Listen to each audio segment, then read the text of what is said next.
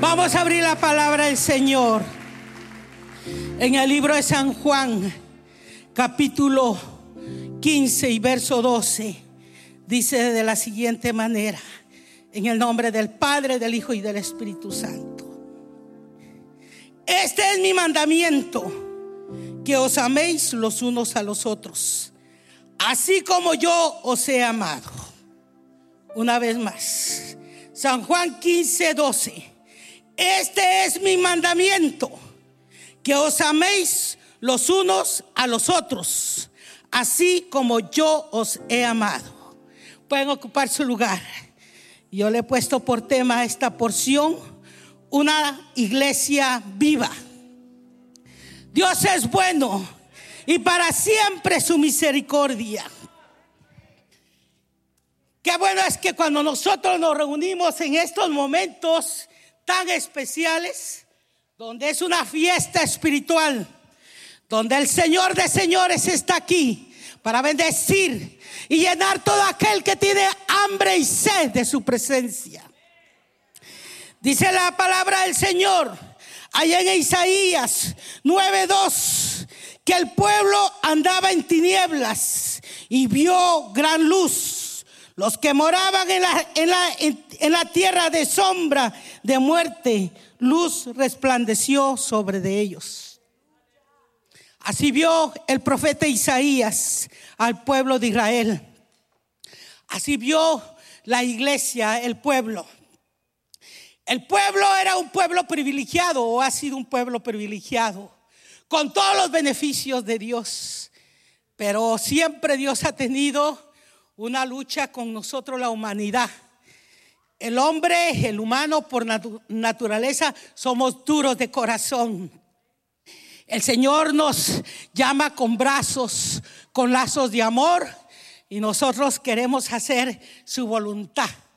Encontramos nosotros que el propósito del Señor siempre ha sido tener un pueblo, una iglesia viva. Nosotros somos la iglesia. Este templo es un templo donde nos congregamos, pero nosotros somos la iglesia. Dígase usted, yo soy la iglesia. Y yo necesito ser lleno de tu presencia. Maravilloso es tu nombre, Jesús. En Mateo 4, del 16 al 18 dice, y el pueblo sentado en tinieblas vio gran luz. Y dice, y, y sentados estaban en regiones de sombra de muerte y le resplandeció gran luz. Eso lo dice en el libro de Mateo. En el Antiguo Testamento el pueblo vivía en tinieblas, vivía bajo religión, bajo opresión. Mire, hay gente que conoce de Dios y dice, yo sirvo a Dios en esta religión. Ah, y cuando cuando pensamos en lo que es la religión, la religión le dice, bueno, usted se va a sentar aquí y se sienta, siéntese, siéntese y se sienta.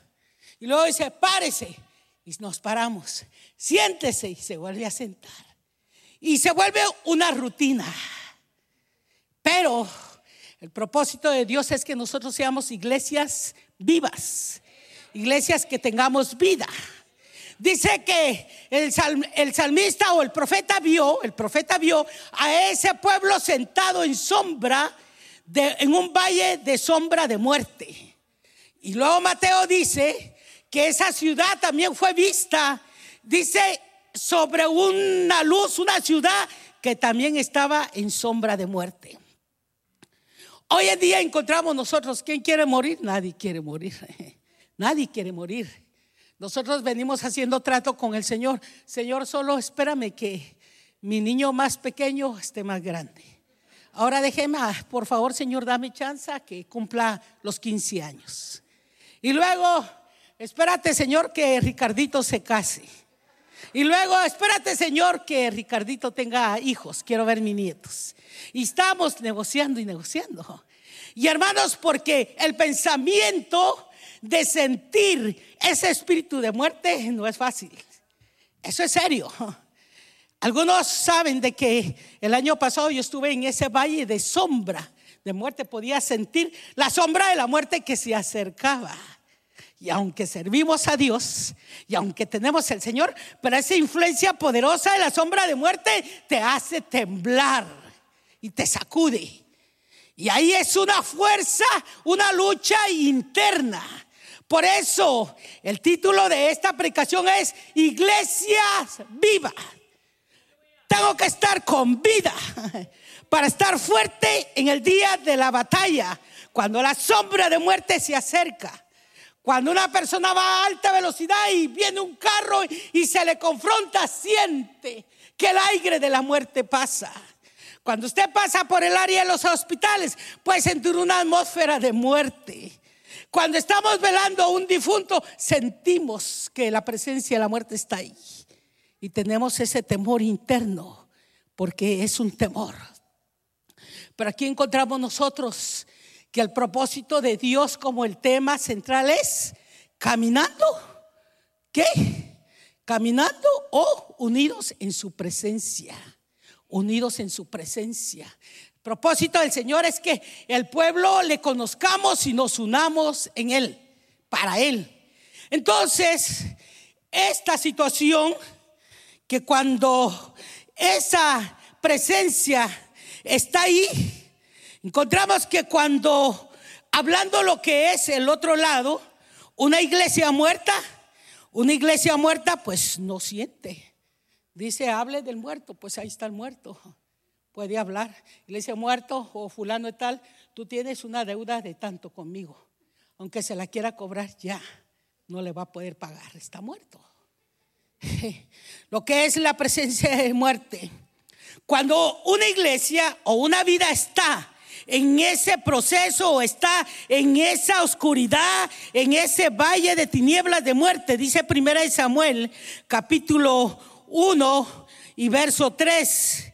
Dice, dice en primera de Samuel, capítulo 3, perdón, verso del 1 al 2. Dice que en aquel tiempo en el pueblo de Israel escaseaba su palabra. La urgencia y la necesidad de comerse la palabra, de conocer la palabra. No había palabra. Y dice que no había presencia del Señor. Una religión sin la presencia del Señor es una religión muerta. No tiene vida. No tiene vida. Y la religión cansa. La religión abate el alma. La religión decepciona. La religión trae amargura, trae pesadez, trae indiferencia. La religión hace que yo ya no quiera ir al templo a adorar a Dios porque mi iglesia, donde yo estoy muerta, estoy cansada. Cuando no está la presencia del Señor, ahí dice en 1 Samuel, capítulo 3, del 1 al, del 1 al 2, dice que no había palabra no había palabra, no había presencia del Señor, no estaba la presencia del Señor. Y dice que no había visión. Pareciera como que fuera, como que pareciera algo parecido a los días de hoy. Ser predicador no es fácil. Hoy en día encontramos nosotros, y yo estoy contenta que ya voy más de salida que quedarme. Y tengo muchos discípulos y está uno traspasando el manto y el ministerio a los nuevos. Pero los sistemas cambian, los programas cambian.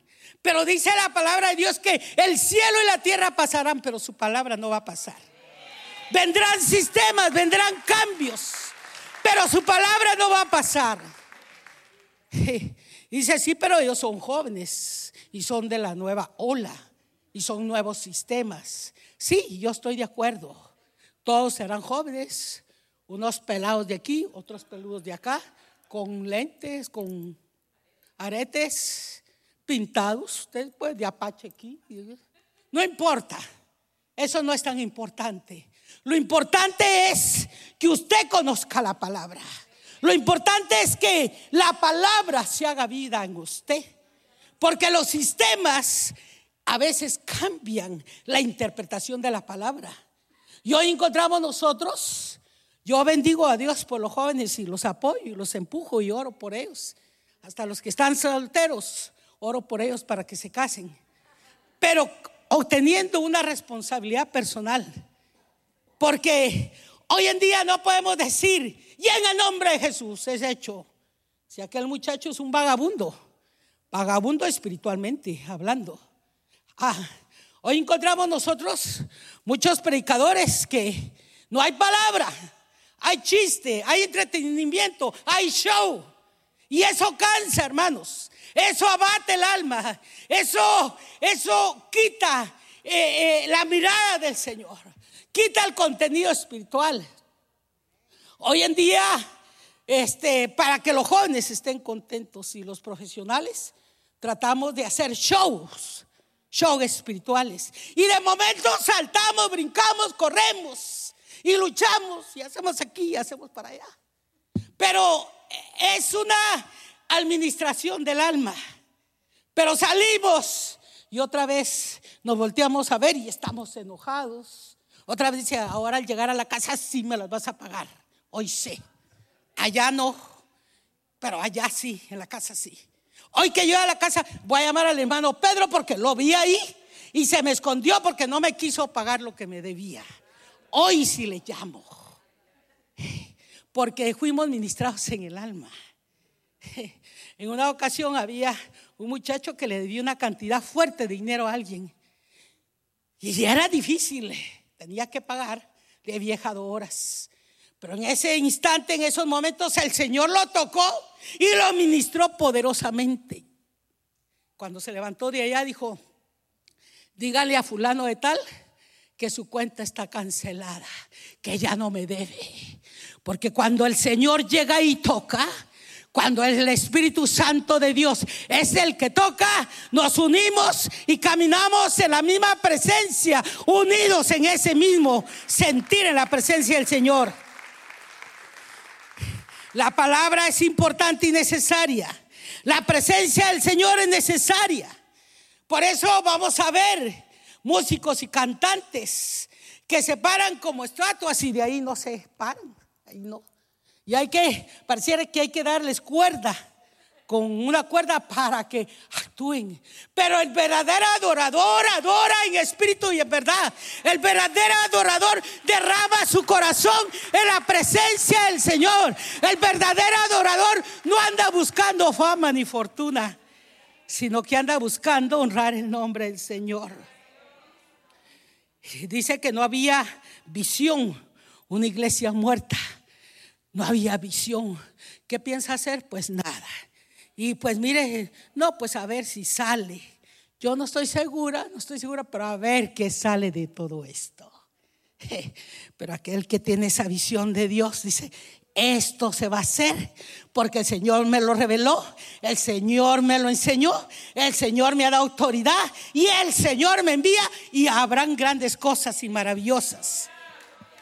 Dios es bueno y para siempre su misericordia. Entonces encontramos nosotros que en una iglesia muerta, como se representa en el Antiguo Testamento, no habían tiempos de oración funcionales. La gente oraba porque decía, voy a ir a la oración, porque si yo llego a la oración, yo sé que el Espíritu Santo de Dios va a estar ahí. Y, y usted piensa, Espíritu Santo de Dios, esto es locura. Espíritu Santo de Dios, tú estás aquí simbólicamente. Nadie te ve, pero ahí estás tú. Te puedo sentir, te puedo palpar, puedo oler tu presencia. Sé que estás tú aquí, Señor. Pero cuando no está el Espíritu Santo de Dios, hacemos las oraciones monótonas repetidas peticiones y vamos para, porque el pastor me va a chequear y si no está ahí, yo no estoy ahí, van se va a dar cuenta que no llegué. Entonces, porque no digan, pero no pasa nada en las oraciones. Pero cuando hay una oración bajo el poder del Espíritu Santo, tienen que haber cosas, tienen que suceder cosas grandes y maravillosas. Entonces, no hay oración. Entonces, cuando esa iglesia muerta en el espíritu, entonces encontramos que no hay unción. Fíjese que allá en el libro de San Marcos, capítulo 1 y verso 22, dice que los que oían a Jesús predicar, dice que lo admiraban. Admiraban la doctrina que él predicaba. Porque cuando él predicaba, la gente lo admiraba y decía, uh, wow, esa palabra me sacude, esa palabra traspasa. Estoy en pecado oculto y la palabra me llega y me toca y me descubre. La gente estaba apasionada, se enamoraba de Jesucristo porque dice que la unción que había en él a través de la administración de la palabra, de la doctrina, que él dice enseñaba con autoridad, con autoridad. Él decía, sale espíritu del diablo y el espíritu salía. No se estaba con rodeos, ni llamaba a los ungidos, ni llamaba a los ancianos él confrontaba porque él había sido delegado para traer esa palabra de unción a la tierra. Una iglesia muerta. Mire, uno pasa esas experiencias en sus primeras etapas de vida. Esa iglesia muerta que no mueve ni siquiera el aire. No mueve, ni siquiera humo saca. Menos va a sacar juego. Allá en el libro de San Marcos, capítulo 10 y verso 35 al 45, Jesús se encuentra ante una situación. Ha llamado a los discípulos, empezó a caminar con ellos, les empezó a equipar, a administrar, se mostró a ellos tal y como era, 100% hombre, tenía sueño, se cansaba, tenía hambre, tenía necesidades como dormir, comer, lloraba Dice que allá en el huerto Getsemaní, él lloró ante la presencia del Padre y también él se mostró como el Hijo de Dios, que tenía poder para perdonar pecados. Así que Jesús llama a sus discípulos y estos doce hombres vienen con él y empiezan a caminar y miran y dice, oh, mire, este hombre, Jesús el Nazaret, el Nazareno tiene fama Así que empiezan a, comentar los apóstoles, los discípulos, y dijeron, bueno, Juan, Jacob, empiezan a decir, mira, mira Jacob, mira Juan, hablemos con el Señor, propongámosle un trato. Y a veces, hermanos, nosotros pensamos que en el ministerio se pueden hacer tratos. Se pueden, hermana, me deja que llore por la, por la ofrenda y le voy a traer unos taquitos mañana que estoy haciendo. Porque a veces pensamos en lo natural. Así que dice que Jacob y Juan le dicen a Jesús, Señor, ven, ven para acá, Señor, qué bonito tu cabello, tú eres guapo, hermoso, esa doctrina que predicas con autoridad, con unción, Señor, nos estamos impactados y maravillados, así que queremos hacer un trato contigo. Mira, Jacob y yo, Juan, Queremos pedirte perdón, Santiago, Jacob, Juan, Santiago, que era Jacob, y Juan. Le dicen, hagamos un trato. Cuando tú estés allá en los reinos, en el reino, dice, danos un lugar a la derecha uno y el otro a la izquierda. Hazme el favor. Si te tengo que pasar algo así, pues bajo la mesa te lo paso. Hazme el favor. Y el Señor los escucha, porque el Señor es un un ser caballeroso. Él no te señala, Él te escucha, Él te contempla, Él te mira, Él te analiza. El Espíritu Santo está ahí, Él es caballeroso. Él te dice, hijo mío, dame tu corazón. Dice, no, no, no, esta es mi vida, Señor, y yo voy a vivir como quiero, porque esta es mi vida y yo haré con ella como yo quiera. Y el Señor, dame, hijo mío, tu corazón. Y estamos en esa lucha. El Señor no nos va a retorcer el brazo para quitarnos, para traernos. Él es caballeroso. Así que el Señor le dijo, ay, pues Pedro, Juan, Jacob, Santiago, ustedes están poniendo una cosa bien difícil. Les dice, eso, esa autoridad no es dada por mí más que solo el Padre que está en los cielos. Le decía, porque este no es una autoridad de hombres, esto es divina. Y entonces los otros discípulos están escuchando que el Señor está hablando con estos y los otros se enojaron. Dice que empezaron a enojarse porque vieron estos dos hablando con Jesús, que estaban pidiendo los mejores lugares. Estaban en eso. Y el Señor les dice, bueno, miren muchachos, aquí solo una cosa hay, un requisito hay. El que quiera ser grande, tiene que serse chiquitito. El que quiera eh, servir, quiere ser que otros le sirvan, ese tiene que servir. Así es que esta es la regla. Usted quiere ser ministro, quiere ser lo que quiere ser, tiene que ser chiquito. Empecemos. Empiece a servir. ¿Y sabe que Su título es siervo inútil. Así. Bienvenido, siervo inútil. Bienvenido, siervo. Empiece a lavarle los pies a todos. Recoja basura, haga trabajo y después lo vamos ascendiendo. Entonces, pareciera que el argumento que estos hombres hablaban, como que pareciera los argumentos de hoy. Ahí, en este, este tiempo, último tiempo que estamos viviendo, donde los sistemas han cambiado, pues hay ministros, apóstoles, profetas, y la gente dice, pues yo soy el apóstol tal. Ah, bueno, apóstol, pues mire, hágame el favor de ir ahora porque no, no, no, no. Mis asistentes, tengo cinco asistentes, número uno, vaya. Asistente número dos, vaya. No, no, no, a mí déjeme lo especial. no importa el cartón que tenga, este doctor en maestría, doctor en psicología, doctor en divinidades, pero usted tiene que empezar por siervo, doctor de siervos, doctor de servicio. Sea humilde, sea sencillo. Y mire, cuando el Señor, la, la iglesia que está muerta, y dice, pues pastor, mire, yo vengo de tal lugar y tengo un negocio, me da dinerito y pues tengo estas posiciones. Así es que si usted necesita, pues aquí estamos.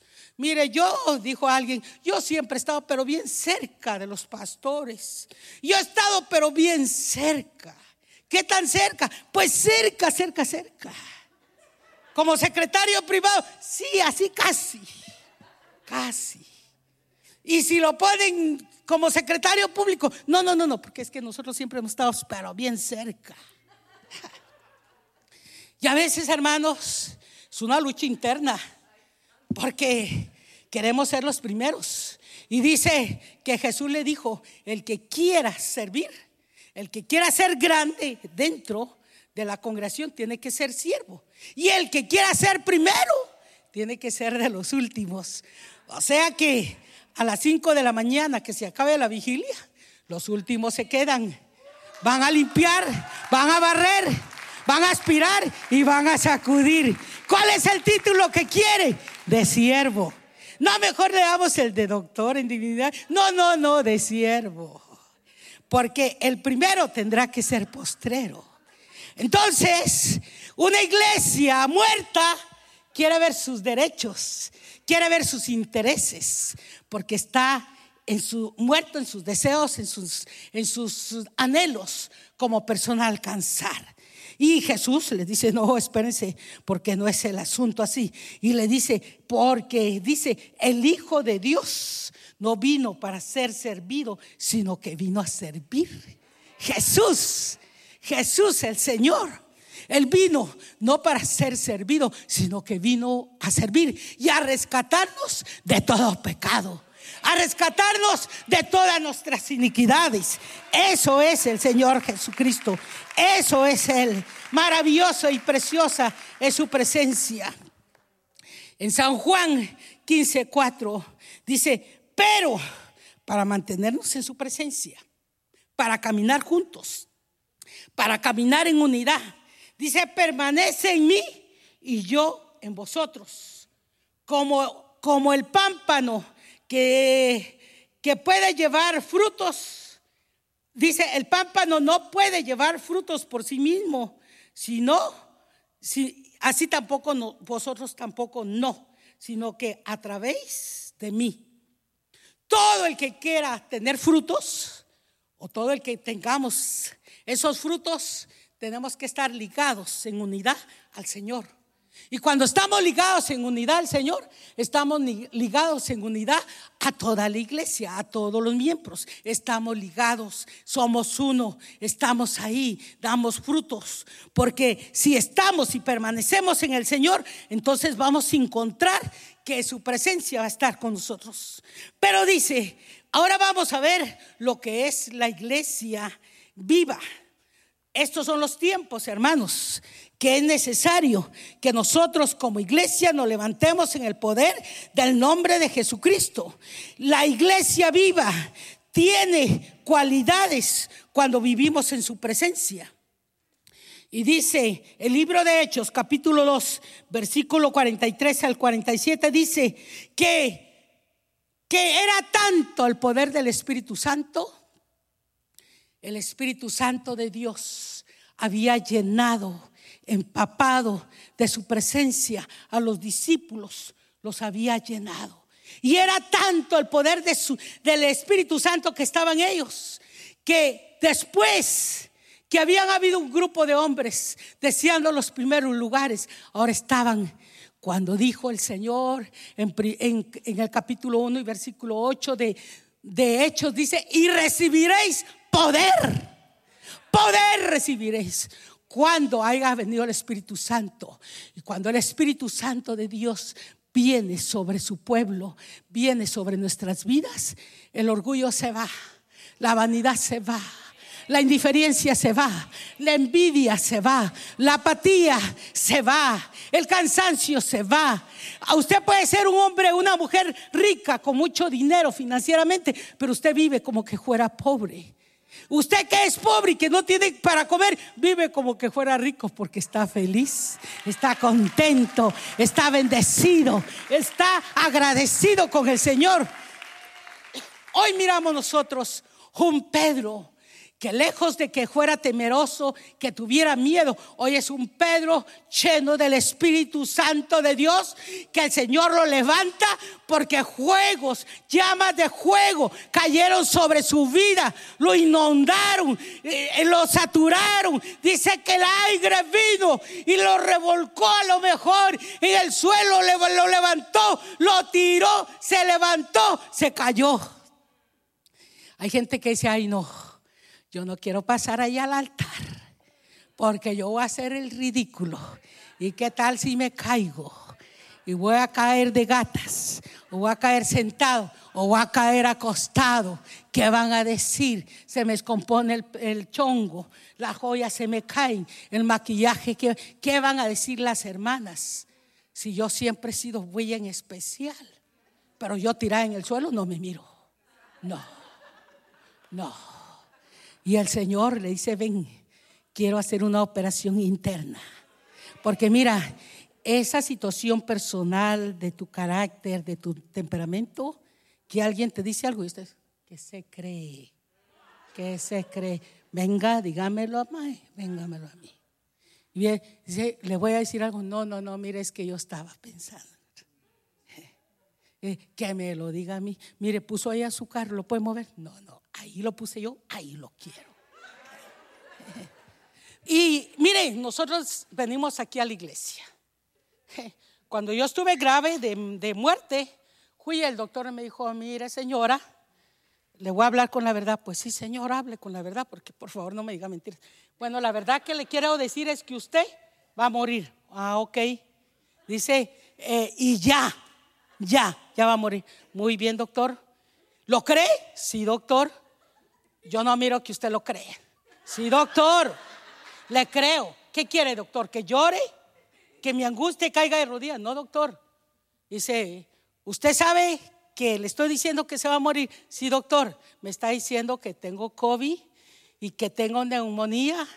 Y la verdad es que yo siento que, mire, me estoy ahogando. Me voy a morir. Entonces, doctor, lo que usted me dice es cierto. Ok. Entonces me dijo, tenga una orden, se va al hospital. Ok, muchas gracias. Y el doctor dice, siéntese. Bueno, y me senté como ahorita. Yo me siento aquí en confianza, porque somos la familia de Cristo. Si no tuviera esa confianza y esa certeza, diría, ay, ahí está el pastor, ahí está la pastora, ¿qué me van a decir? No, no, son siervos del Señor. Ay, me dijo, bueno, lo que yo le quiero decir es que usted no se va a ir a su casa, usted se va a ir al hospital, muy bien. Este dice, bueno, pero entonces siéntese, ¿qué va a hacer? Me dijo, ¿se va a ir al hospital? No, doctor. ¿Qué va a hacer? Me dijo, ya parecía mi padre. Me voy a ir a mi casa. Le estoy diciendo que se vaya al hospital, señora, se va a morir. Sí, doctor, ya escuché, pero primero voy a ir a mi casa. ¿A qué va a ir a su casa? Usted se está muriendo. Doctor, no voy a morir. Y si voy a morir, voy a morir en mi casa. Déjeme que yo decida dónde quiera morir. Entonces me queda viendo y le dije, doctor, no se preocupe. Esta mujer que está viendo aquí lo va a venir a visitar. Mejor lo dudo, no lo dude, yo lo voy a venir a visitar. Yo vine y me subí al carro y le dije, ay Señor, ahora sí que hago yo lo que este doctor dice, valiente ante el doctor y Señor, tu presencia me cubre. Señor, si de verdad dame testimonio si me voy a morir, porque la verdad, Señor, yo siento que me estoy muriendo, pero en mi interior hay algo que me dice que no me voy a morir. Estoy confundida, Señor, pero voy a creer a la voz de tu Santo Espíritu que no me voy a morir. Y me fui a mi casa. Y llegué y me puse en la sala. Señor, en tu nombre aquí estoy. Eh, esa, esa enfermedad empecé a ministrarme, empecé a ministrar. Pero fíjese, hermanos, que lejos que me aliviara, me empeoraba. yo sentía literalmente que la muerte caminaba alrededor de mí. Y yo le decía, muerte, yo no me voy hoy. En el nombre de Jesús estás cancelada. Te vas para otra casa porque yo viviré y contaré las maravillas del Señor. Y yo oí aquí en mi oído que una voz se reía de mí. Mira la predicadora, mira la Pentecostés, mira la que se cae en el espíritu. Mira. Yo le decía, diablo mentiroso, tú eres padre de mentira, sal fuera de acá, porque esta que está aquí ha de alabar a Dios, ha de bendecir al Señor. Dios se ha de glorificar. Y pasó y no me morí, aquí estoy. Dios es bueno y para siempre su misericordia. Así que Pedro, un hombre decía, aquí que venga el soldado y yo le quito la oreja y la cabeza y que se está creyendo. Así de temperamento fuerte, así. Allá en mi país, en Guatemala, dicen los de ese grupo allá, los de la cuidado, dice, sacan machete. Bueno, dice, usted saca machete, no, yo saco la palabra y en el nombre de Jesús se paraliza. Así que dice, no, mire, a los de aquel lugar, cuidadito porque son bravos. Dice, no le digan nada al hermano fulano. Denle pronto su cambio. Porque mire, él así quiere el cambio ya, rapidito, de carácter, de temperamento. A mí el que me las hace me las paga. Porque yo era del escuadrón de la muerte, ojo por ojo y diente por diente. Pero el Señor dice, ese que era escuadrón de la muerte, yo lo voy a quebrantar. Yo lo voy a sacudir. Yo lo voy a regenerar. Yo lo voy a transformar. Yo lo voy a cambiar. Y después ese que era el ex escuadrón de la muerte, aparece gateando, limpiando los pisos, el escuadrón de la muerte. Ahora limpia pisos, limpia aquí. Como está hermano, pase adelante. Dios le bendiga. Antes tenía un aspecto así que, cuando decía, ahí está el hermano, daban la vuelta por allá para entrar por la puerta de emergencia. Pero ahora que el Señor lo cambió, la transformó, yo quiero volver a pasar enfrente. Hermano, Dios le bendiga. Vuelve a dar la vuelta. Dios le bendiga, hermano. Porque tiene una sonrisa saturada de la presencia de Dios, tiene una gracia tan especial. Así que cuando vino el juego de Dios y vino sobre Pedro, lo sacudió. Yo creo que ahí desvació llamas y llamas de juego, el orgullo, el temperamento, la vanidad, todo muere y se quema. Y aparte, el viento lo sacudió así. Él era un hombre de, mar y lo sacudió y lo traía y lo aquí para allá donde caigo aquí. Ya. ya sale un hombre diferente. Y puso, pudo decir, hermanos israelitas, el Mesías que ustedes esperaban ya vino. Y ustedes lo crucificaron. Ustedes lo crucificaron en la cruz del Calvario. Y dice que todos lo miraban y los dientes redarguían, así los restregaban. Pues este Pedrito que va y lo vamos a agarrar. Y todos estaban. Pero ese hombre tenía ese poder de Dios. Y luego miramos a un Pedro que habla a la multitud de personas. Y dice que, dice el capítulo 2 de Hechos, versículo 43 al 47, dice, que a través de la mano de los apóstoles dice que habían milagros y maravillas. Milagros y maravillas. Yo en esta noche le pregunto a usted, y donde quiera que esté, si Dios le hace un milagro en esta noche, si Dios lo sana, ¿usted le va a atribuir a la medicina o porque era muy suertudo? O porque es obra de Dios a través del Espíritu Santo. Porque podemos tener la billetera llena, pero el corazón vacío. Podemos tener la billetera llena, pero no tenemos nada de fe. Dice, bueno, yo tengo buena aseguranza. Yo allá en el metodista, allá en la sección de lujo, ahí me reciben, porque mi aseguranza me cubre de tú, de la a me cubre. Y yo me reciben los mejores especialistas. Y el Señor está tratando contigo. El Señor quiere enseñarte que el especialista número uno es Él. Entonces dice ese capítulo que, que cuando la gente vio los milagros y maravillas de que sucedían en el pueblo, dice que cayó temor en el pueblo. Cayó temor porque los enfermos eran sanos, llegaban los endemoniados y cuando los endemoniados ¡ay! Estos hombres llenos del Espíritu Santo, ¡ay! Los demonios salían y entonces salían, los demonios salían corriendo y la gente en la calle miraba que salía así y todos corrían. Cayó temor. Yo creo que ya no querían pasar por la calle, por la avenida principal. En esa iglesia uno entra y lo sacuden en esa iglesia uno entra enfermo y sale corriendo sano. En esa iglesia uno entra así de carácter y sale llorando. En esa iglesia dice que lo operan a uno, pero no le ponen bisturí, lo operan así. Entonces dice que cayó el temor sobre de ellos, sobre el pueblo. Y dice que había una administración de Dios y de milagros y señales, porque ya no había vanidad le habían dejado el lugar. Una iglesia viva mantiene el Espíritu Santo ahí caminando en medio, ministrando al pueblo, ministrando en medio de las necesidades del pueblo. Una iglesia con vida mantiene la unidad y la comunión. La unidad. Vamos a caminar juntos, unidos. Vamos a caminar juntos.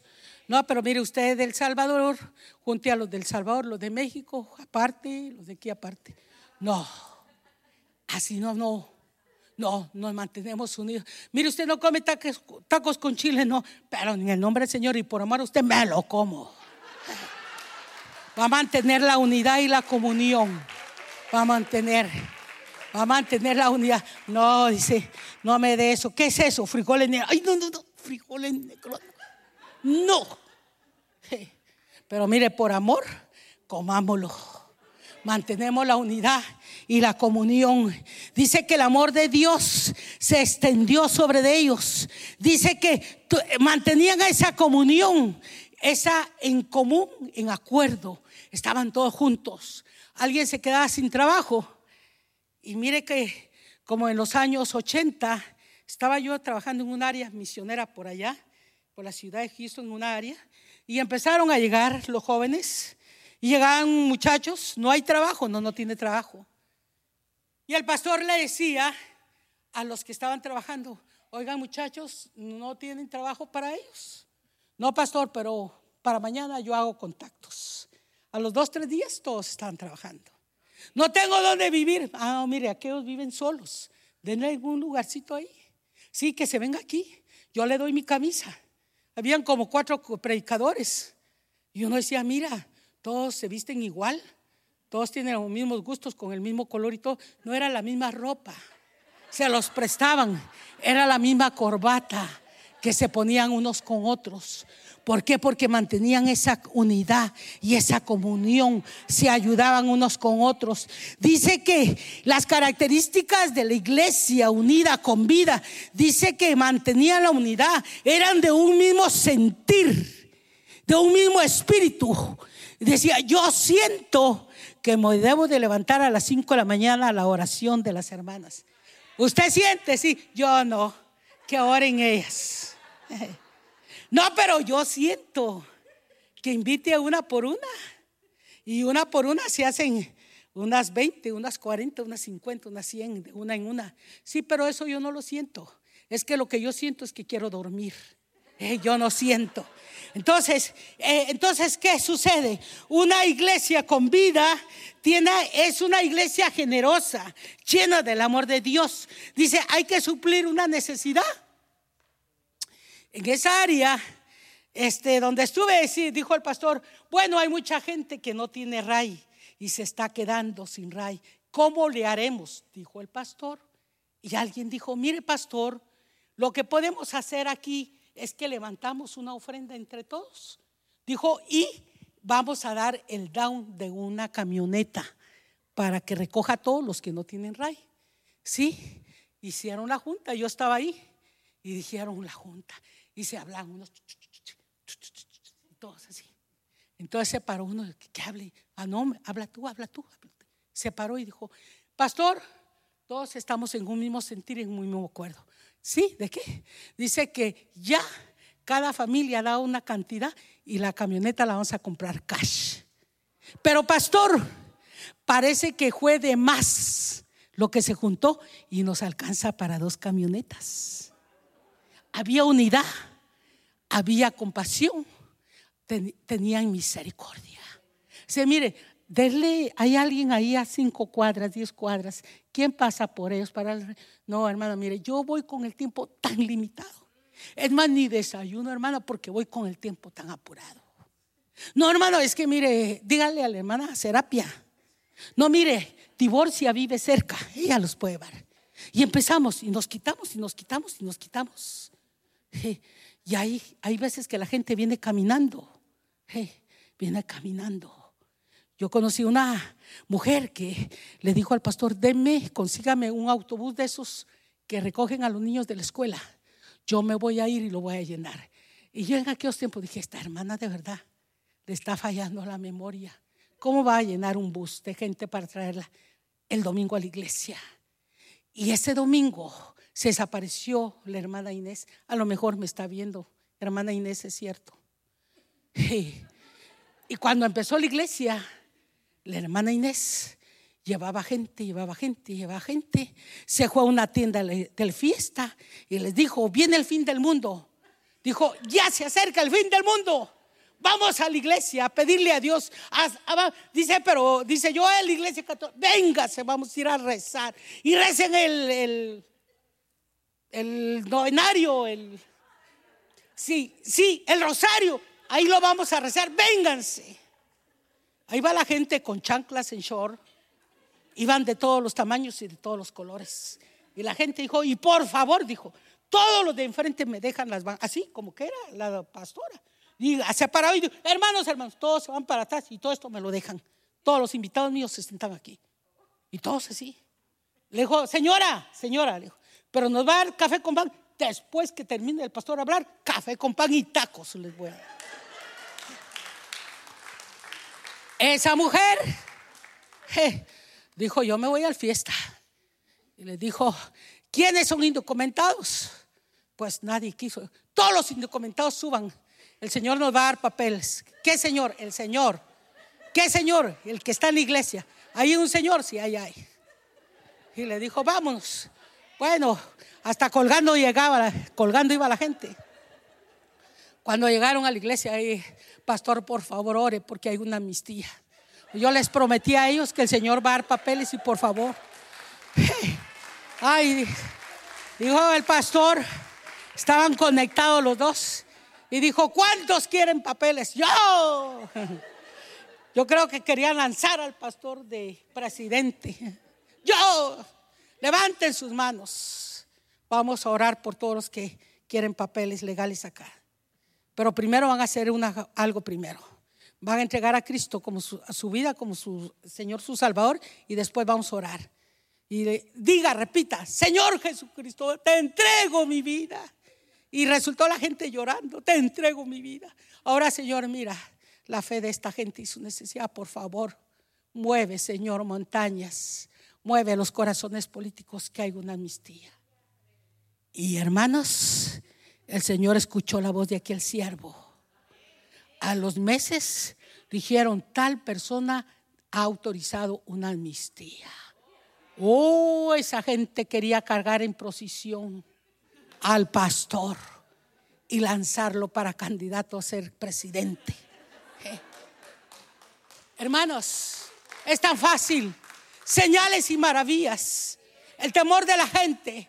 Pero si yo le digo, ay, a que van a ir a la iglesia. Solo hablan y hablan y piden, piden dinero. Yo no tengo. Pero le piden a la fuerza. Le están a la fuerza. Pues tanto así no, pues entonces si no tiene, no dé. Simplemente no dé. Y si tiene, dé, pero dé contenta. No se enoje, dé con contentamiento. Esto empezó a pasar. Y dice que de tanta presencia de Dios que había, que la palabra se, se propagó. Dice que eh, los, los ministros o los apóstoles daban la palabra de Dios, daban la palabra y se mantenían en la oración. O sea que se mantenían en la oración y daban la palabra. Y dice que se mantenían en la alabanza y la adoración. Alabanza y adoración.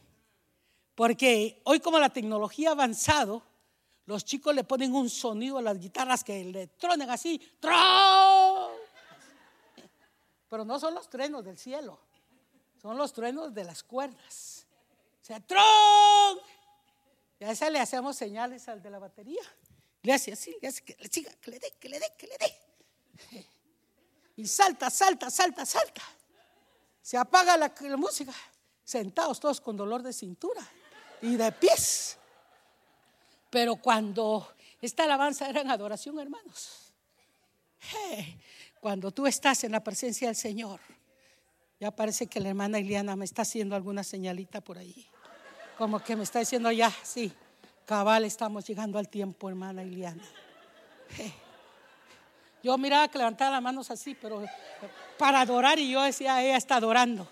Pero como que hizo así. Dice el entendido a señas se entiende. Sí, se acabó.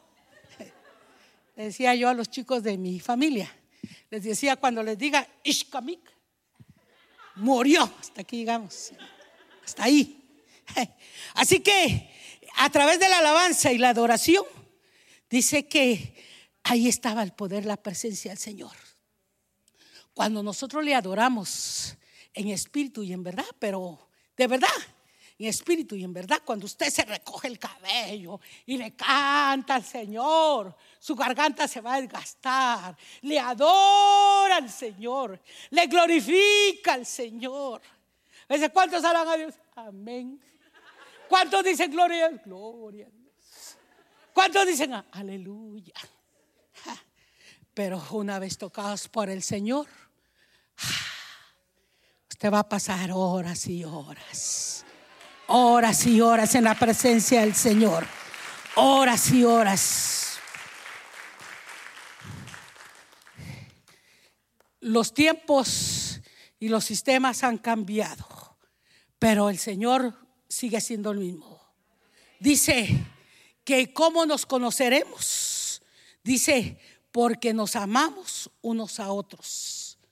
Porque nos vamos a amar los unos a los otros. En eso nos conoceremos que seremos o somos discípulos del Señor. el Señor le dijo, llamarás al Señor tu Dios con todo tu corazón, con toda tu mente y todo tu ser, y a tu prójimo como a ti mismo. Saben, hermanos, hermanas, el temor de Dios se ha ido menguando y el poder de Dios es el mismo. Nosotros, el pueblo, hemos venido extorsionando las cosas del Señor. Hay gente que vive una doble vida y estamos escondidos en pecado y no sale a la luz porque no hay temor de Dios. Entonces no está la presencia del Señor. Donde hay pleitos sin contiendas. A veces entre los músicos están peleando. Muchachos, ¿hay pleito entre ustedes? ¿Todos bien? Porque a veces están los muchachos ahí, pero se están peleando. Es que él me quitó la novia. Él, ella me quitó el novio. Y dice, pero bájate de ahí, ahí voy a estar, ahí voy a estar. No me voy a bajar. Y Dios en su grande amor y su grande misericordia nos deja y nos espera. Pero cuando hacen un chequeo y un análisis interno en nosotros, hermana, adore a Dios. Sí, le estoy adorando. Hermana, ¿quiere ayudar aquí? Al ratito. Voy a orar a ver qué Dios me dice. Que Dios le va a decir, haga su siesta y siéntese. Mire, hermana, le necesitamos. Mire, voy a consultarlo con Dios primero. Dice, hermana, es que estoy joven. Y si pudiéramos entender lo que es el servicio al Señor, el deleite que trae, no importa el dinero, no importan los deportes, no importa la moda, la vanidad. Cuando el Señor llena tu corazón, no importa nada. Todo es bueno. No quiero decir que no es necesario. Hay que divertirse, hay que disfrutar. Pero el número uno tiene que ser el Señor. Yo miro que a través de este ministerio de oración, yo he sido bien bendecida, porque en esos tiempos de pandemia, yo me unía y tan solo con oír el murmullo de oración de las hermanas, yo no tenía palabras más que adoraba a Dios en llanto y en adoración al Señor. Yo he visto que a través de este ministerio de oración, estas hermanas no tienen idea hasta dónde han pasado. Yo he recibido testimonio de este ministerio. Y dice la gente, ya no hay gente que ore con esa pasión y esa devoción. Ya no hay. El Señor, a través de lo que nosotros seamos de testigos, a través de lo que tengamos en nosotros, otros van a ser atraídos por lo que nosotros decimos, por lo que nosotros somos. Los programas de publicidad, de evangelización, ya no se van a hacer necesarios, porque van a salir los enfermos. El drogadicto va a ser, eh, va a ser eh, sanado, va a ser liberado. El cautivo va a ser libre y ese va a empezar a dar eh, confesión, va a dar testimonio de lo que aquí pasa. Pero en esta noche yo quiero terminar diciendo, yo no sé, hermanos, cuántos hemos venido aquí con necesidad de Dios por un milagro. En esta noche, créale, créale al Señor. Dice que clama a mí y yo te responderé. Y las cosas grandes y dificultosas que tú no entiendes, el Señor te las va a entender. La palabra del Señor dice que no hay nada imposible para Dios. ¿Cuál es su necesidad? ¿Cuál es su problema? ¿Cuál es su petición? En esta noche aquí está el Espíritu Santo de Dios. Yo lo creo con todo mi corazón, que en esta hora el Señor está obrando. Yo lo creo con todo mi ser, que el Señor está obrando señales y maravillas en medio de su pueblo. Yo quiero decirles que aquí hay familias que están pasando por momentos difíciles no se desuna, deshaga maletas. El Señor va a poner en orden su casa. El Señor va a poner en orden su casa. No se rinda. En esta noche les, pongo, les pido que se pongan de pie. Te adoramos, Jesús.